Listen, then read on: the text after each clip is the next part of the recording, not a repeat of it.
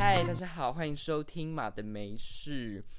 这一集呢，啊，我忘记跟大家介绍，这一集呢就只有我一个人主持，我是博君，这就是我自己一个人主持。但是呢，我们这集有特别来宾，我们这集的来宾是台湾好友的总编辑，没错，我就是总编辑。没错，他自称总编辑，不是不是自称，是我本身就是总编辑了。哦，抱歉，他本来就是总编辑 啊，总编辑吧的部分，这样的部分。好，我们今天呢要聊的主题非常不一样，跟我们节目以往的，就是做的类型非常的不同。我觉得第二季马德梅是第二季开始就是要做所有就是比较特别的主题，这样。那我们今天做的主题呢，相信各位听众有看我们的标题就知道，就是要聊有关于宗教，然后有关于信仰、庙宇、神佛的故事。哎、等等，我问一下，这个部分是你自己第一次录的吗？第一次录这个这一部分就是关于神佛跟宗教系列的吗？没错，我是第一次录有关宗教的部分。哦 OK 那太棒了，我真有荣幸。没错，哎、我还没跟听众朋友介绍一下你，我们先跟各位听众朋友介绍一下我们的这一集的特别来宾，台湾好友的总编辑，我们欢迎他。我们先跟大家自我介绍一下。OK，大家好，我是现在就读于国立阳明交通大学的医学系二年级。然后，呃，我平常的兴趣吗？平常的兴趣好像没有什么，是就是有时候之前我很喜欢，就是看棒球，哦，对了，看棒球。我现在很热衷于钓鱼，哦，OK，可是我就是之前非常就是喜欢跑一些公庙，跑庙这样，对，，跑庙这样。兴趣非常的广，没关，系，这个我们等一下一定会，我跟你说一定会聊到。你真的落实到教育部现在的多元学习。哦，对，很多人对有人会跟我讲说，我到底要斜杠到多少？你有什么？你你又是 fishman，哦，对，然后呢，你又是宗教的狂热者，然后你又是棒球的棒球球迷。来，先跟我们讲一下你是哪一队的球迷？哦，真的吗？这可以直接讲出可以，来吗我跟你说？就直接这样不会被炮轰吗？不会，我跟你说，马的没事就是都可以讲，我们这是一个没事没事的地方。哪一队的？哦我是统一师队的。好，OK。那如果是兄弟上的球迷呢，就可以在下面留言骂他，但是还是要给我五颗星，谢谢。上次还去看了冠军赛，哦，不是冠军赛，是那一场是，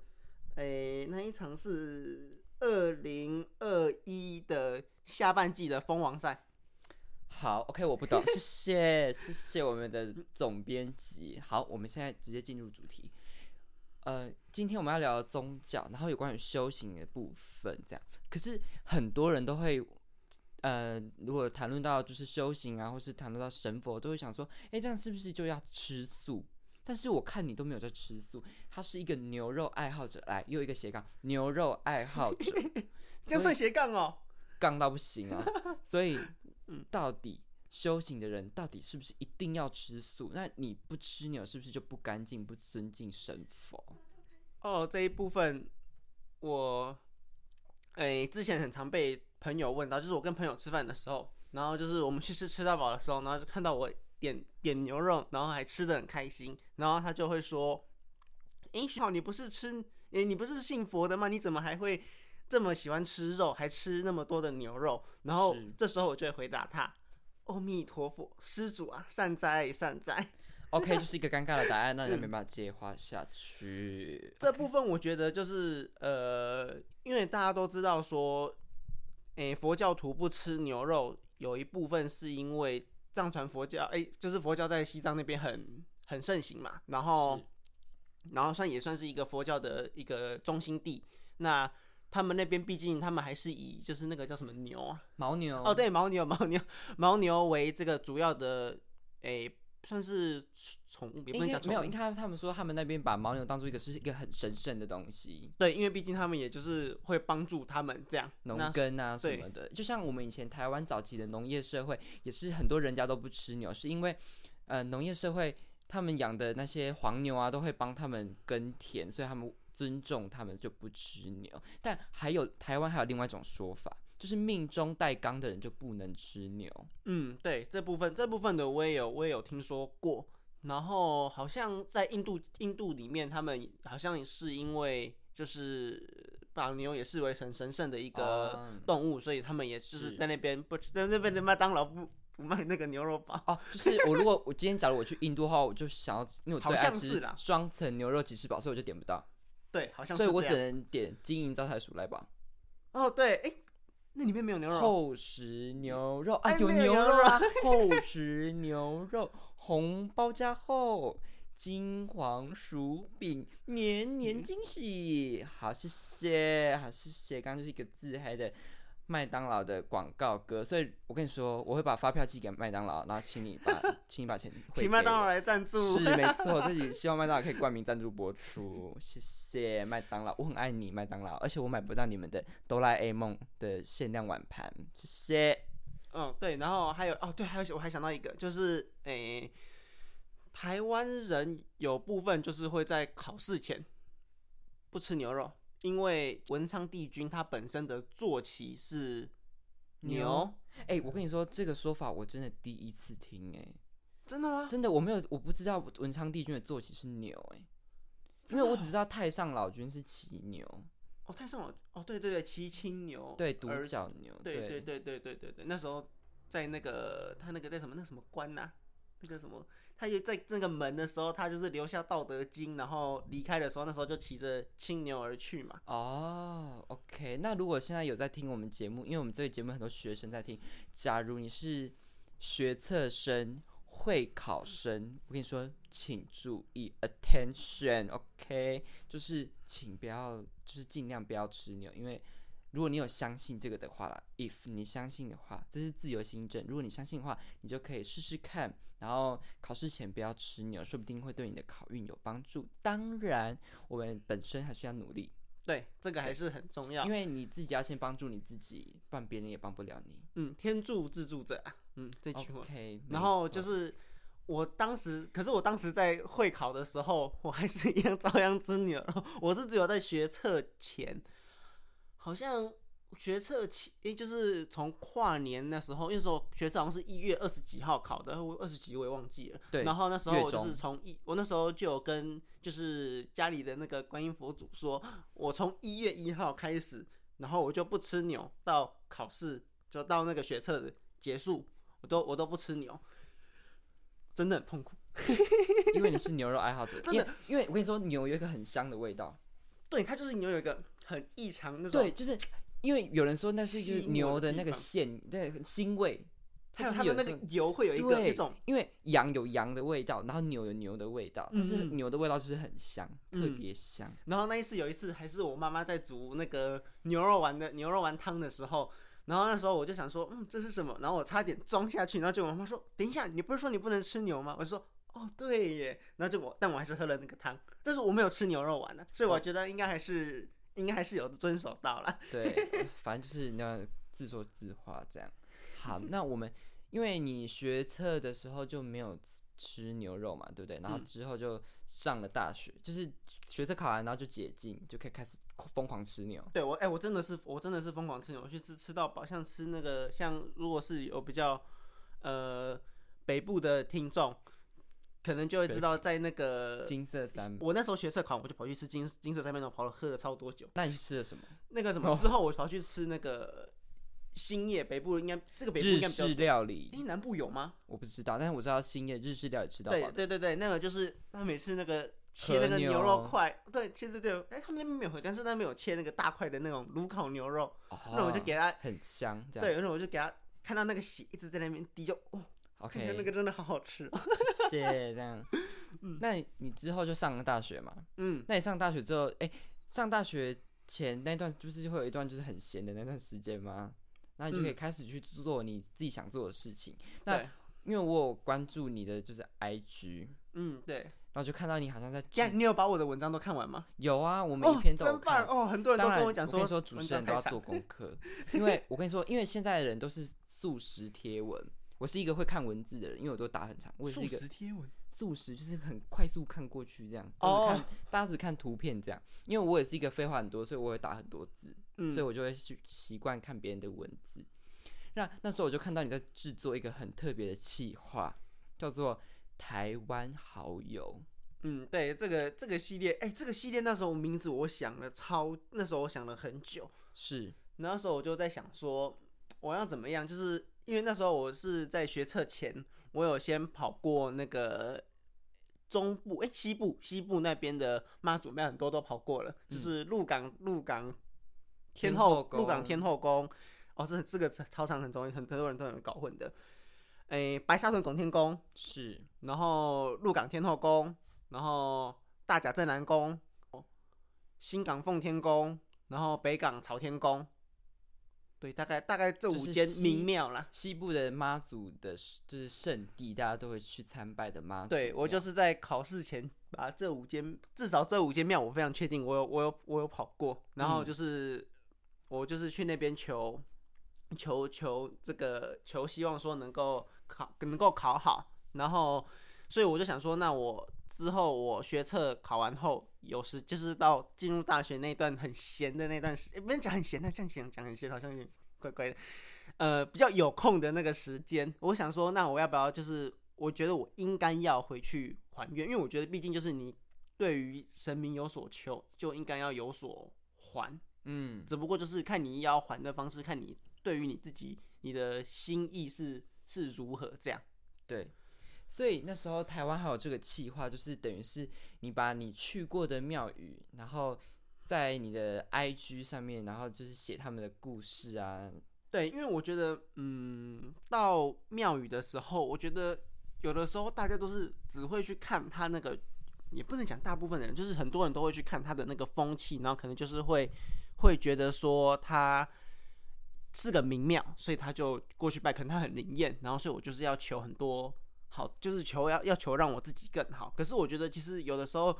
这些东西固然是重要的，但是我觉得有时候更重要的是在于看到他们那个庙里面的那个历史。就是我去庙里面拜拜的时候，我都会去看他的一些，就是可能大家比较不会去注意，他可能他的庙旁边都会有一些他这间庙的历史严格。嗯，就是那种比如说石碑上面会介绍的那种，对对对，那种我觉得那种就是特别吸引我的一种地方。我觉得他们那种历史是有点像是，呃，我不知道我们有有一种感，不知道大家有没有一种感觉，就是呃，你站在一个历史古迹，或是你站在一个地方的时候，你会想说，哇，在这个可能在几几千年前，或是几甚至几百几百年前或几千年前，然后可能这一个地方同时站着一个皇帝，或者同时站着一个你一个很有你知道很有名的历史人物，同时站在这边，然后跟你一起在看着这个东西。像，诶、台南有一个很有名的那个那个那个叫什么天坛？对，台南天台南、嗯台南的那个天公庙天坛，对天坛，它有一个一字匾。嗯，我知道，对，那个一字匾，你就会觉得说，诶、要怎么讲？就是他那边就最后一句话就写，他说“千算万算不如天一画”，然后就那一字扁就这样一一只一只嗯。这样，然后就觉得说，我觉得他的那个隐喻非常有趣，对，就是他有点像是，呃，我觉得这很难形容，就是有点像是一种你在一个空间里面，然后你好像跟之前的人，或是跟其他人，好像有一种共鸣的那种感觉，就是一种魔幻时刻，你好像站在那边，然后开始跟他们对话的那种对感觉。对对对对对对，所以那时候我才想说，那我就来制作这个台湾好友，来记录说，让大家知道说每一个庙它背后的一些故事。是，那当时我的想法是先从，就是我想说起源就是从家里附近的家庙，因为我觉得家庙真的很重要，值得研究。就是对就是家里附近的，就是等于是在地的守护神。对，没错。那我原本是打算说，就是写了一大堆之后呢，然后到后面结就是直接结尾，然后结尾的时候打算是利用就是家里面的神明，不是他不是任何一个公庙，但他就是自己家里面的神，，对他却是最直接可以，我确我认为他是一个最直接可以算是保佑你的、守护你的一个，就是一个很私密的神。对嗯，就是你就是 for you，对，just for you 那种感觉。对，所以我当时是这样啦，可是我现在还没结尾，然后我中途也停了一两年，太忙了，太忙了。那你要不要先跟我们呃介绍你有去过的庙宇的故事？去过庙宇的故事，我想一下有哪一个还蛮有趣的哦。因为其实通常在呃，我可能在去一些庙宇，或是我写台湾好友的系列的时候，我都会去先去查说它每一间庙他可能一些过去的故事，然后可能会看一些他的一些网络上的一些资料，然后我会也会自己去找一些资料，就是我自己会有兴趣去找那些资料。像一个很有名的就是南昆生代天府，嗯，台湾五府千岁的对对对对对，算是台湾王爷非常有名的一个，它有一个 A K A 王爷总庙，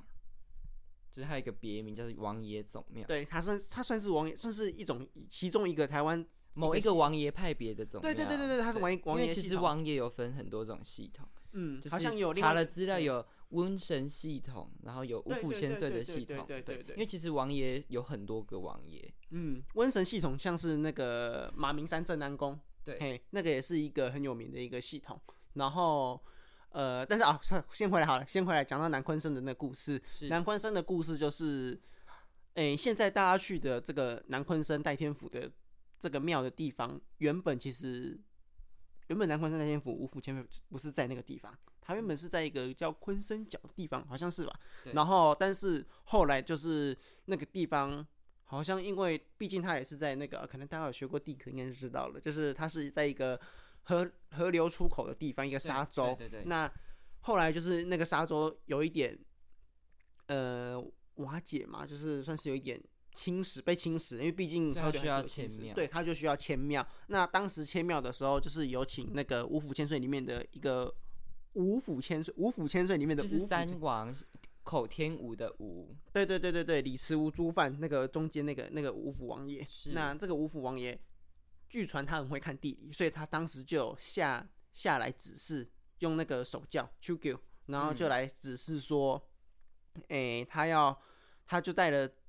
一些很多人到了一个地方，然后现在现在南昆生那个地方，对，对南昆生县址，然后他就在那边说，就是这个地方，这个地方就是我要的地方。可是那个地方同时有一个那个耶拉宫，嗯，耶拉宫在那边，那就是一个墓在那边。然后后来那个那个那个墓后来就被迁掉了。后来好像就我也不知道他们是用了什么手法啦，然后就把它迁迁掉了。然后迁掉之后呢，听说当时在根据妙方他们，诶，是妙方还是哪里？我忘了是查到哪里的资料。它里面就有一个说法，就是说，这应该是在他们口中有，就是妙方人员里面口中有传有传说，就是在天庭这个五府王五府五府的五位王爷，嗯，他们去抢，抢这个地，抢抢就是抢地理啦，对啊，就是去要得到占这个得到这个地理得到这个地理的，因为这个地理实在是风水宝穴，嗯风水很好的地方。那它这个地方呢，原本是就是我刚刚讲，它原本有一个那个耶纳宫的那个墓嘛，嗯，啊，这个耶纳宫的这个墓，就是因为这个耶纳宫他在生前的时候，他那时候他是说，他根据他们说法是说，诶、那个耶纳宫原本之前有他们是一个农田的农户姐人家，然后就是一个木桶，对，一个木桶，对，他是一个木桶。然后他就有一次在躲雨的时候，下雨下大雨，然后他没地方躲雨的时候，他就躲在树下面。然后他看到有一个地方，就现在南昆山那个地方，那个地方呢，旁边都在下雨，可是唯独水就是不会经过那个地方，嗯，就是水从都从都从他旁边流过去，就是唯独不会流过那个地方，就那一块地。那他就认为说，哦，这块地一定好。他于是他就回赶快回去跟他的舅舅讲说，舅舅啊，如果说我很早就如果我之后死了，我一定要葬在这个地方。嗯，他就看出来这个地很好，然后于是他当时就投了一个，他投了一个铜钱，对他投了一个铜钱，对。这我知道。然后五府那个五位的五府千岁呢，他就把铜针也银针也插在那个地方，，对，没有，当时当时就是当时他就是说，他把铜钱投进去，然后当时在天庭的时候，耶纳公就说，诶，这个地方这个地理，我很早就已经站在这边了，不信你可以把那个图挖出来看看。然后结果他们就真的把那个图挖出来，然后结果一看，诶，真的有一个铜钱在里面，但是呢，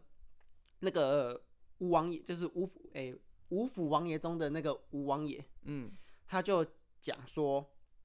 对你的确有投一个铜钱在这个地方，但是你看，我很早就有在这个地里就已经做做下我的标记了，就他插一个针，插了一个针在里面，所以很有趣的现象就出现了。那个铜钱上面，铜钱的铜钱的中，就是大家都知道，古代的那个铜钱中间是空心的，对，那个空心的里面插了一根针。是，对就是一个很特别的小故事。对，我觉得算是一个野史啦，就是帮对啦帮算是一个野史帮这间庙盖上一个神秘的色彩。嗯因为那时候，因为我们有去过这间庙，嗯，很多次。对，然后就是庙方的说法是说，你们现在如果去代天府看的话，呃，五王爷里面有一个就是一个古炉，那个炉的位置就是从前铜针跟铜钱插在那个地方，那没错，没错，就是那个地方。所以妙方的人说那个炉不能动到，因为那是他们的风水宝穴。对，听说那个地、那个、那个地、那个那个炉子放在那个地方已经好几好几年了。对，然后他说，就是，诶、他们说里面的王爷可以动，但就是那个炉绝对绝对不能动。所以我我看，所以如果大家去网络上看那个那个炉的那个照片的话，你会看到那个炉上面的那个香已经整个就是大爆积满大爆满，然后但他们也不敢清，为什么？因为就是怕，哪怕只是动到一点点，那个可能那个风风水水都会整个整个被影响到。对啊，后来这个故事，这个故事其实很有趣，它后面还引申出了一个，就是，诶、当时就刚刚就讲嘛，他们去争这个宝地，但是这个宝地就是两个人各自就是两个人的说法都是对的，然后也都是有证据在那边的。那这个事情后来就引起了天庭，就是他们有纠纷，然后我们就是有有有算是神明界的大战。是，然后当时就是那个，诶、他们那边有一间观音赤山龙虎爷，对对，赤山龙虎岩那那尊的那尊观音佛祖，然后跟同时也有跟那个那个哎那个叫什么慈济慈济宫哈的保生的迄个保生大帝，大帝嘿，没错，刚刚讲台语的部分，对对对对对，保生大帝有有出来，就是这两有还有当地的土地土地公也有对出来，对，然后来调停这件来调停这件事情，然后后来好像跟玉皇大帝还是不知道跟谁禀报之后，就是就是希望可以化干戈为玉帛。对，后来众神明就说，就跟这个跟他公说，呃，毕竟五府王爷还是要在这边，是要来这边因为他是正神，对，然后他要来救济世人的，那所以他这样很歧视哎，我觉得其实你看现在想想，好歧视哦。但毕竟这也只是搭，就是他们一个传言，当地的这个说法哎、法。其实我后来我我再去看这个故事的时候，我有发现到一个台湾或者是宗教界一个很特别的一个现象，就是当有纷争，然后遇到什么事情的时候，通常都会请女性的神明来帮忙，就是会有一种母性的感觉。你看，像天主教会有圣母玛利亚，然后呃。佛教、道教就会有妈祖啊，然后会有观世音菩萨这种母性的这种崇拜，我觉得那也是就是台湾人不是不是台湾，就是宗教的一种投射，嗯，就是好像发生什么事情，然后好像就找妈妈的那种感觉，就是好像就可以处理所有事情。对，好像这样讲，好像对，如果以一种一种感觉。种就是比如说两性文学的角度来看这件事情的话，好像可以这么解释。嗯，对，然后嗯这么想好像也好像好像也是哎。对啊，然后呃对，好讲回来，后面的那个后来的那个故事就是，他就说，就是那个那个众神明就跟那个燕纳公说，他说五五府千岁毕竟还是要来这边祭祀的，然后、那就把这个地理让给他，然后但是他同时也跟五府千岁讲说，要让一块地地给这个燕纳公，因为毕竟他也是有算是占有持有股份，对他也是有，因为他也曾经在这里过啊。，对啊，然后他就说，那就让他有一块地，大家一起共享这个香火。那、后来大家也就看得到嘛，现在的香火非常一个万善堂，非常的鼎盛。对，但是现在听说这个万善堂原本也不是在那边，就是他原本是在好像是也是在同一个地方，在在哦，他有搬相近，过，对他有搬家，他有搬家过，因为好像当时哦就是，呃，过了一段，就是当时南昆生盖完之后，然后那时候，哦，对，这个这个还要讲，还有它里面还有一个故事，就是当时他们那个南昆生代天府他们在，诶庙盖庙的时候都会有那个上梁的那个工作。就是他会把一个很大块的那个木头放盖上去，听说要把最后一块木头，就是那个现在内殿，它现在里面的那个内殿里面的那块很大块的一块木头搬上去的时候，然后就他就是有在那边那个木头有在那边摇，嗯，然后那时候妙方人员就觉得很奇怪，怎么怎么装他就是会一直在那边摇，可是前面都不会这样。然后于是巫府王爷就下来，只是说殷那公又在作乱，他要说他就他就跑去跟他讲说你怎么可以这样作乱？我都已经跟你讲好了是这样。对，这是一个其中里面的一个小故事。然后好讲到为什么他为什么现在会搬家，就是因为听说那时候那时候问吴府王爷现在的这个香火非常非常的鼎盛，然后就他们就那个印那公就认为说，好像他自己没有沾到那个香火，好像都被五福千岁抢走了。嗯哦，所以就是有那么多就是一种一些野史啊，然后一些传说、一些传闻，所以就会帮这一间庙宇就是蒙上一层神秘的面纱，然后也让就是去参拜的人啊，或是没有这个信仰但是也去那边参观的人，然后有一种就是体验那个故事性啊，然后去理解这个故事的那种感觉。但我嗯，你刚刚有有一些小故事呢，我有就是偷偷的有查到，但是你没有讲到，我想要补充一下，就是呃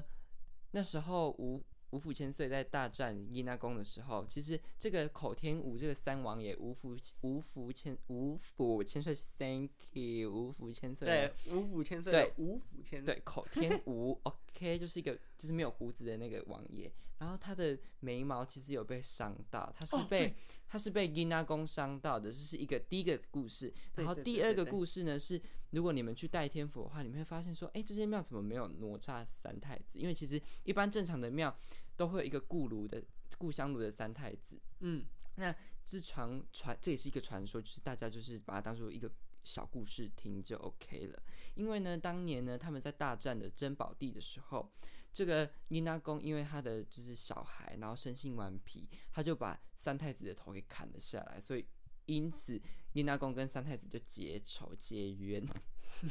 对，这是一个很有趣的故事。那我们把南昆生的台湾好友小故事就把它讲到这边。那接下来我想要跟你聊有关于科学，然后跟宗教的关系。哎、等一下，在讲这个话题之前，我想要就是再讲一下，哎、前前面，哎、我们刚刚最最一开始有讲到，就是，哎、修行一定要吃素的问题。其实刚刚我想到另外一个，呃，一个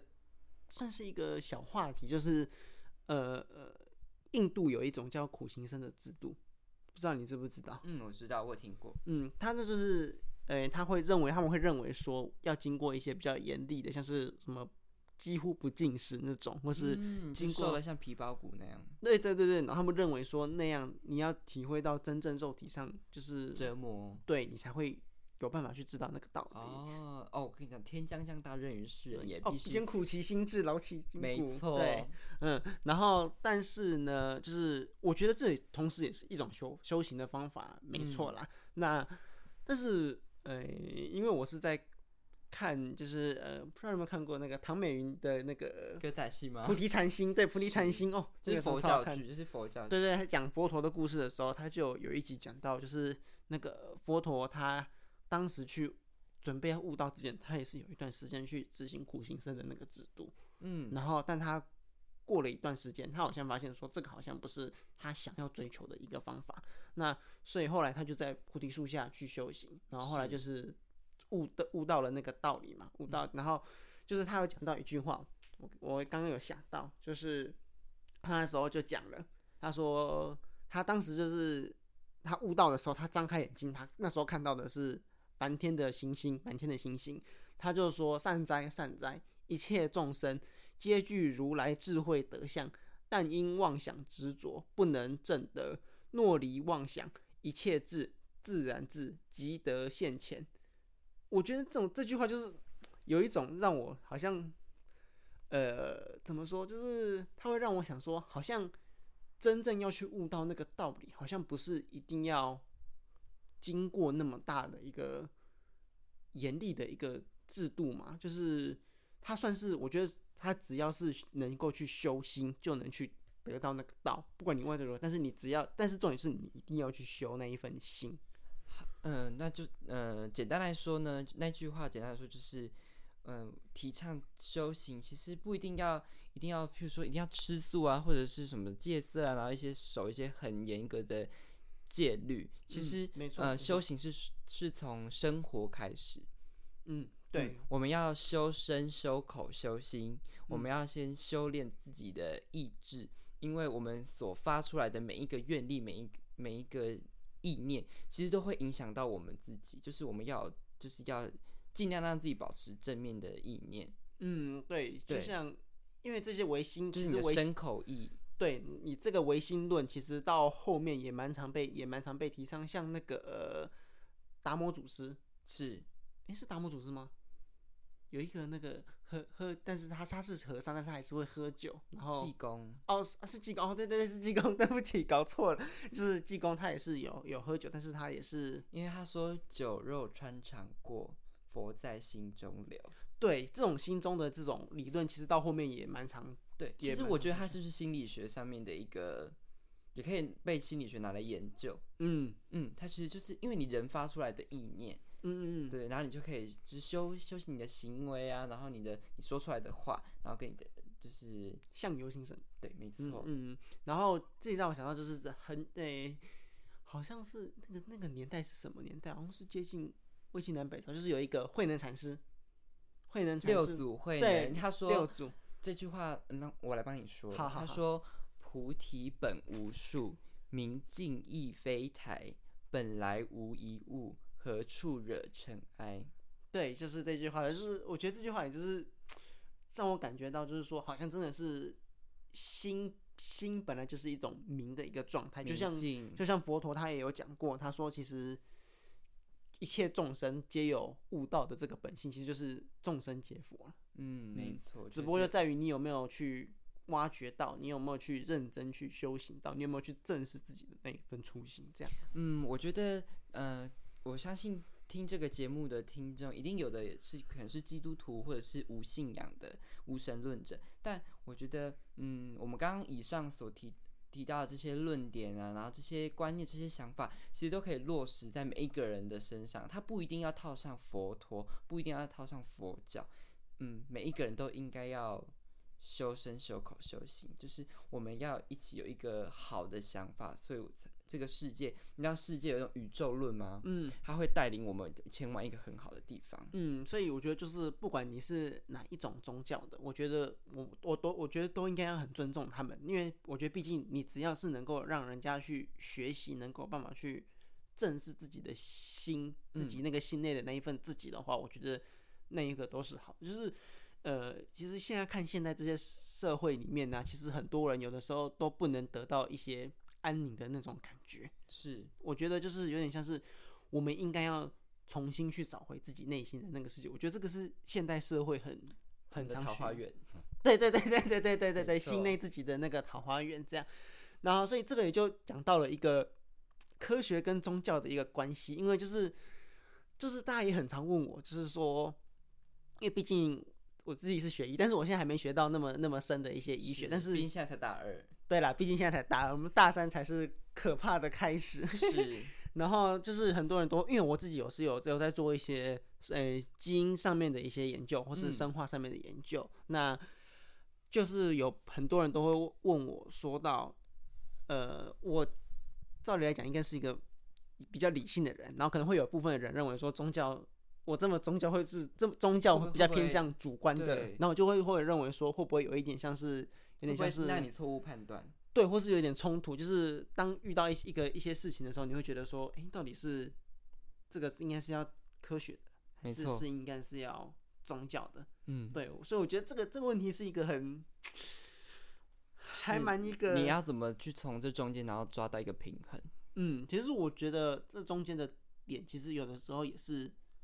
蛮模糊不清的。嗯就是有的人会认为说，啊，我这个我现在我这个灵异现象，我可以用科学去解释啊，嗯啊，但是有的人会认为说，诶，不对啊，可是你科学又不能解释到某些东西。是，对，像有的我之前有看过有一本书，他就是在讲说，呃，他说佛陀早在千年之前就已经证明说，一杯水里面有很多很多的寄生虫。他好像是说，那时候佛陀好像是就是佛陀就是拿着一杯水，然后就说里面有三什么六三千六什么三千六还是三所以你的意思是说，佛陀是生物学家的？没有 没有不是这样讲。哦那个那本书的论点，他是认为说，诶、佛陀的故事，佛陀的一些道理是走在科学之前的，是嗯现代的科学无法嗯去，诶、就是现在的科学，当当代的科学，当时的科学无法去证明这件事情。没办法解但是释。未来的科学是有办法解释到这件事情的。他那本书的论点是这样，嗯嗯，呃，因为现在呃这几年啊，就是因为这种动荡的社会，所以一很开始流行一些，譬如说心灵疗愈啊，然后宇宙学啊，然后星座、人类图、然后一些矿石疗愈，嗯对，就是这几年，我觉得这个世界一直在把我们带上一个灵性的东西。嗯，对没错，我们我们人类人类人类，我们刚刚说人人类类人类开 始意识到自己跟嗯宇宙之间的关系，不一定是嗯跟神佛，因为其实我觉得神佛它是宇宙的一个信号，它很像这种频率，它可能是一种光。嗯。我我真的觉得我我自己我个人啊，以上是我个人论点，就是我觉得神佛它是一个光，嗯因为譬如说光年啊，你们会很多说什么几亿光年前，嗯，所以那个光年那个光光光年前这样讲怪怪的欸，光年是一个距离单位，光年是距离单位，不是时间单位。啊，抱歉这边好谢谢，不好意没关系，就是好几好几万年前这样。对，好几万年前，然后就就是会有很多人都讲说，哦，譬如说也是修行人说看到光啊，或是嗯看到什么，嗯嗯，因为其实我觉得，呃，譬如说像鬼神，他们其实都是一个一个能量体，，对对对对对对，那只是我们人类赋予它一个形象，嗯对，所以它其实是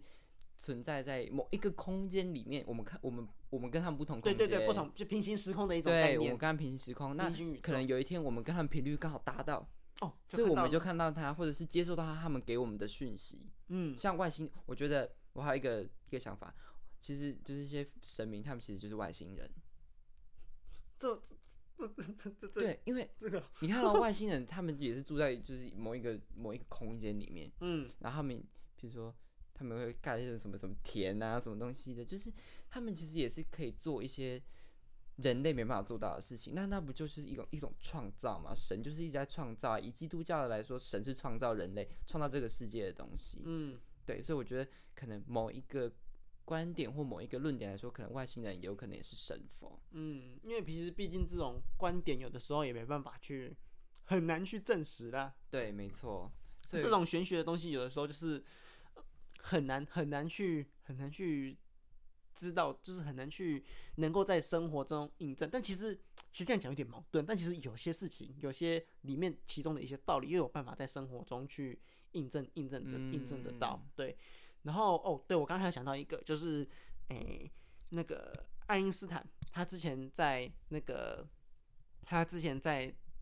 不知道在是信中吗？还是他在一个论坛中，他有讲到，他其实他说，如果说现在要找，因为他毕竟他我记得是没有宗教信仰的，但他那时候有说，他说如果说真的要我选一个有趣的宗教信仰的话，我会愿意选择佛教。哦，真的他这样说过。对他有他有他那时候有，他那时候有有这样讲过啦。嗯，那时候我觉得我就有看到就嗯，爱因斯坦跟佛教感觉不觉得会有点就是有点冲突感。科科学与宗教的冲突，科学与嗯宗教的打架。对，对，但我觉得其实，嗯，我我以我自己的想法，我觉得其实很多东西其实不用去验证它，或是想要去算出它到底是什么东西，嗯嗯，因为只要我们相信它，它就存在那里；如果你不相信，它就不存在。对，这个是我一个我非常喜欢的一个论点，就是我觉得科学有点像是大家都就是大家好像现代的，因为现在这是一个科学化的我们讲 evidence base 的一个一个 society，那这个科学大家会认为说我一定要有一个 evidence，就是一个证据去嗯证明它。对，因为要正确的研究出一个某一种东西。对对对对，就是像我什么发发 paper 啊，或是我发一些论文的时候啊，我一定要说，诶，我一定有这件事情，我才能去讲出这些东西，不然人家跟你说你凭空讲，谁相信？对，谁相信？这样就会认为，这样就大家就会就是说，哎、你这样不是一个科学的一个讲法。对对，所以这就是我觉得科学就是这样子一个很很很客观，但其实你说宗教完全是主观吗？我觉得不完全的，我觉得它有时候也是有一部分部部分分的一些客观的一些一些地方可能也是集结很多个素材、很多资料，然后所以才构成这样子的一个故事，或者是他们自己的一个，比如说他们宗教的观点，然后他们自己的想法。嗯嗯对嗯，所以我觉得就是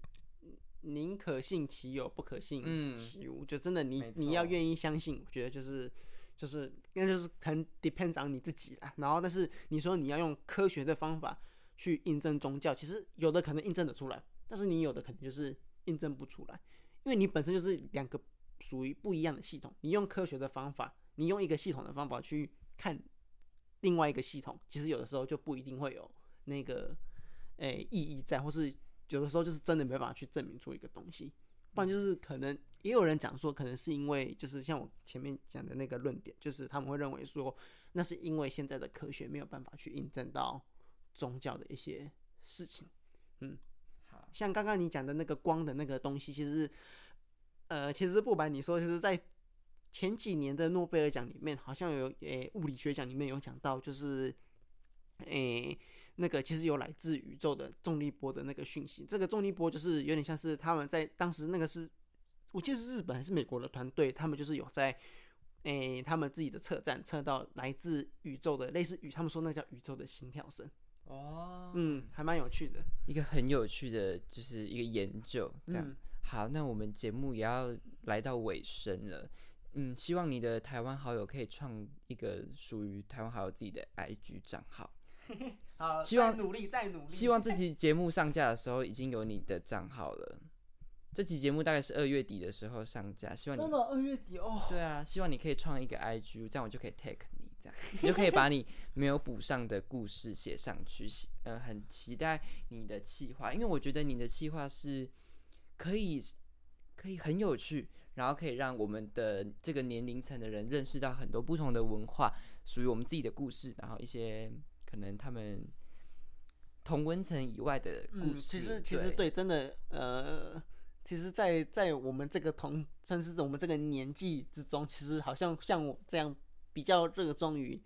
哎、不能研讲热研衷，研究这些，譬如说经典、啊，对，有兴趣有兴趣于这些这些经典的，我觉得人其实真的不多，少真的不真的不多，嗯。嗯，而且尤其是在医学大学里面，其实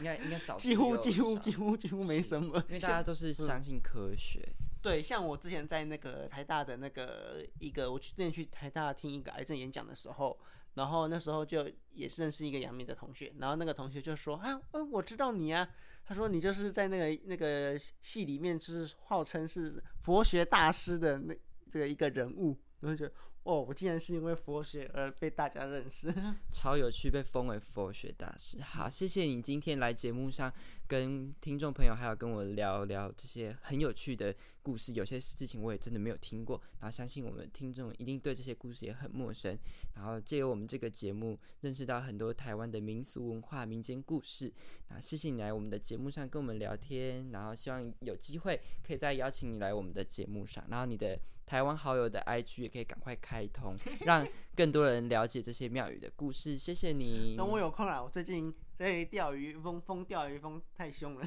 Ok 好那我们就跟我们听众朋友说拜拜喽。好谢谢拜拜。拜